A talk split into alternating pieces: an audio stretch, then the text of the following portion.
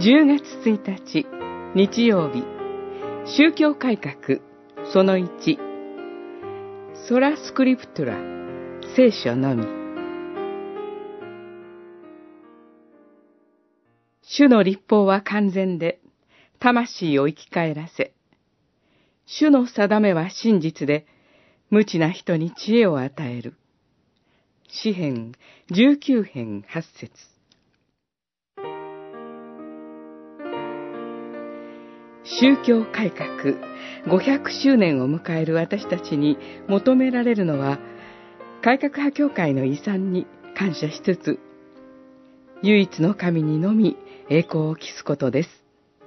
そのため、宗教改革の中核である五つの空に注目するのは、今日私たちにとってとても大切な課題です。私たちは、今新しい時代の夜明けに立っていると語ったマルティン・ルターの言葉の重さは、宗教改革の重要性を物語ってくれます。その当時の権威は三つに分けられていました。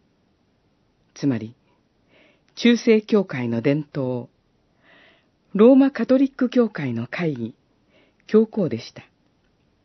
ところが、宗教改革者たちは当時の権威に立ち向かって、聖書のみをキリスト者の唯一の最終的な権威として認めようとしました。カルバンがキリスト教公用で聖書の必要性と信憑性をそれほどに強調する理由がここにあります。